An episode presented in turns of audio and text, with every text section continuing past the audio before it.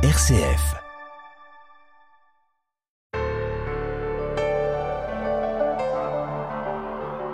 Toujours la mission et les vocations.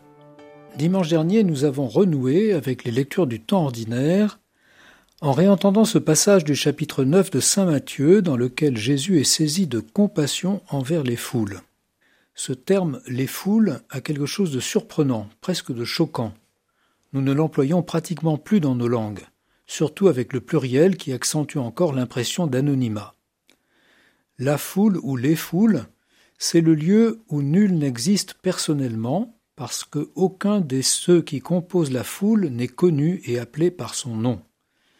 Les foules suscitent un malaise, voire même une peur, car elles peuvent être dangereuses. Renvoie-les, diront plus tard les disciples à Jésus, en présence des foules affamées. Mais Jésus ne renvoie jamais les foules. Il leur parle, il les instruit, il leur donne l'espérance avant de leur donner le pain. Il en appelle à leur dignité et ouvre à chacun un chemin de liberté. Cela se traduit par des décisions. Chaque jour, des personnes qui étaient jusque-là invisibles dans la foule s'en détachent pour venir grossir les rangs de ceux qui suivent Jésus de plus près et qu'on appelle les disciples.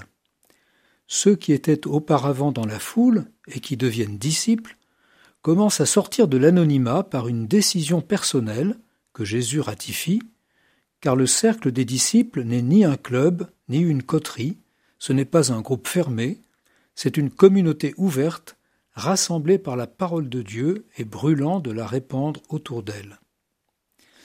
Arrive alors la troisième étape, qui relève tout entière de la décision de Jésus lui-même.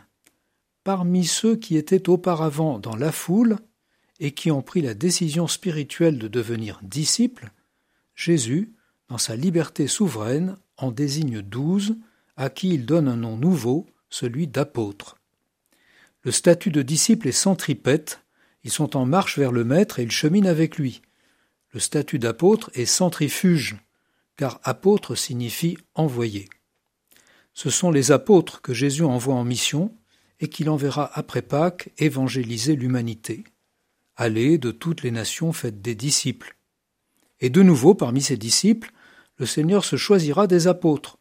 Il continuera à le faire par le moyen de son Église jusqu'au jour de sa venue dans la gloire. Alors que la foule n'a pas de nom, les noms des apôtres sont énumérés avec soin par l'évangéliste. Pierre et Paul, Pierre et André, Jacques et Jean, Philippe, Barthélemy et tous les autres. Réjouissez-vous, dit Jésus, de ce que vos noms sont inscrits dans les cieux.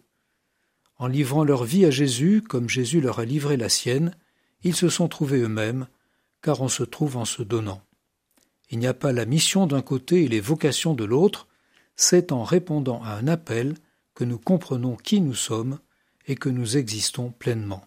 C'est en donnant le Christ au monde que nous sommes trouvés en lui.